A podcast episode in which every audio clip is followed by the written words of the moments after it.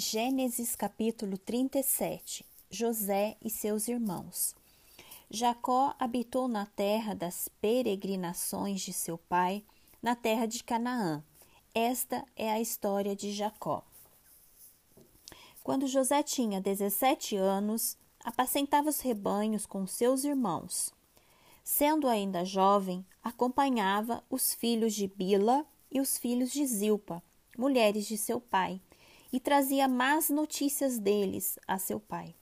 Ora, Israel amava mais José do que todos os seus outros filhos, porque era filho da sua velhice, e mandou fazer para ele uma túnica, talar, de mangas compridas.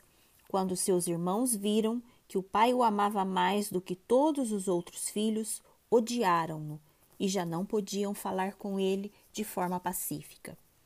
José teve um sonho e o contou a seus irmãos. Por isso o odiaram ainda mais.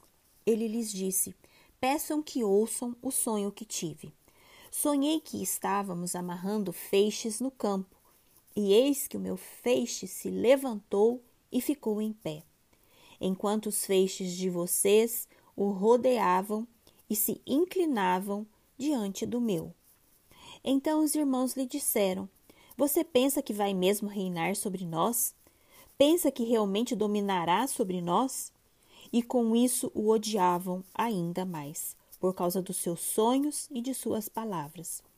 José teve ainda outro sonho que ele contou a seus irmãos, dizendo: Sonhei também que o sol, a lua e onze estrelas se inclinavam diante de mim. Quando José contou esse sonho ao pai e aos seus irmãos, o pai o repreendeu, dizendo: Que sonho é esse que você teve? Você está querendo dizer que eu, a sua mãe e os seus irmãos iremos e nos inclinaremos até o chão diante de você? Os irmãos tinham inveja dele. O pai, no entanto, guardou aquilo no coração. José é vendido e levado para o Egito. Como os irmãos foram apacentar o rebanho do pai em Siquém, Israel perguntou a José: Os seus irmãos não estão apacentando o rebanho em Siquém? Venha, pois, vou mandar você até eles. José respondeu: Eis-me aqui. Israel continuou: Vá agora e veja se está tudo bem com seus irmãos e com o rebanho, e traga-me notícias. Assim o enviou ao vale de Hebron, e ele foi a Siquém. E um homem encontrou José, que andava errante pelo campo, e lhe perguntou: O que você está procurando?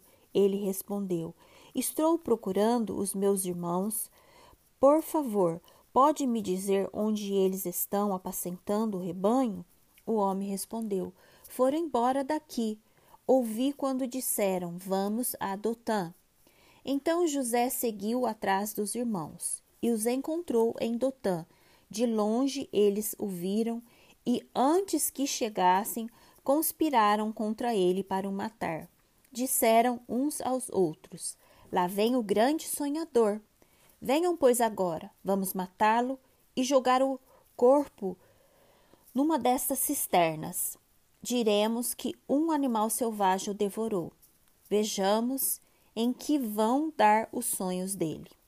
Mas Ruben, ouvindo isso, livrou das mãos deles e disse: Não lhe tiraremos a vida. Ruben disse mais: Não derramem sangue. Joguem o rapaz naquela cisterna que está no deserto e não lhe façam mal. Ruben disse isso para o livrar deles, a fim de levá-lo de volta ao pai. Mas logo que José chegou a seus irmãos, despiram-no da túnica a túnica talar de mangas compridas que trazia e o jogaram na cisterna. A cisterna estava vazia, sem água. Depois sentaram-se para comer. Levantando os olhos, viram que uma caravana de ismaelitas vinha de Gileade. Seus camelos traziam especiarias, bálsamo e mirra, que levavam para o Egito. Então Judá disse aos irmãos: O que vamos ganhar se matarmos o nosso irmão e depois escondermos a sua morte? Venham, vamos vendê-lo aos ismaelitas. Não lhe façamos mal, pois é nosso irmão e do nosso sangue. Seus irmãos concordaram. E quando os mercadores midianitas passaram, os irmãos de José o tiraram da cisterna e o venderam aos ismaelitas por vinte moedas de prata. E os ismaelitas levaram José para o Egito. Quando Ruben voltou à cisterna, eis que José não estava lá. Então rasgou as suas roupas e, voltando aos seus irmãos, disse: O rapaz não está mais lá. E agora o que vou fazer? Então pegaram a túnica de José, mataram um bode e molharam a túnica no sangue, e enviaram a túnica de mangas compridas ao pai com este recado: Achamos isto. Veja se é ou não a túnica de seu filho. Ele a reconheceu e disse: É a túnica de meu filho um animal selvagem o devorou. Certamente José foi despedaçado. Então Jacó rasgou as suas roupas, vestiu-se de pano de saco e lamentou o filho durante muitos dias. Todos os seus filhos e todas as suas filhas vieram para o consolar. Ele, porém, recusou ser consolado e disse: Chorando, descerei à sepultura para junto do meu filho e continuou a chorar pelo filho. Enquanto isso, no Egito, os medianitas venderam José a Potifar, oficial de Faraó, comandante da guarda.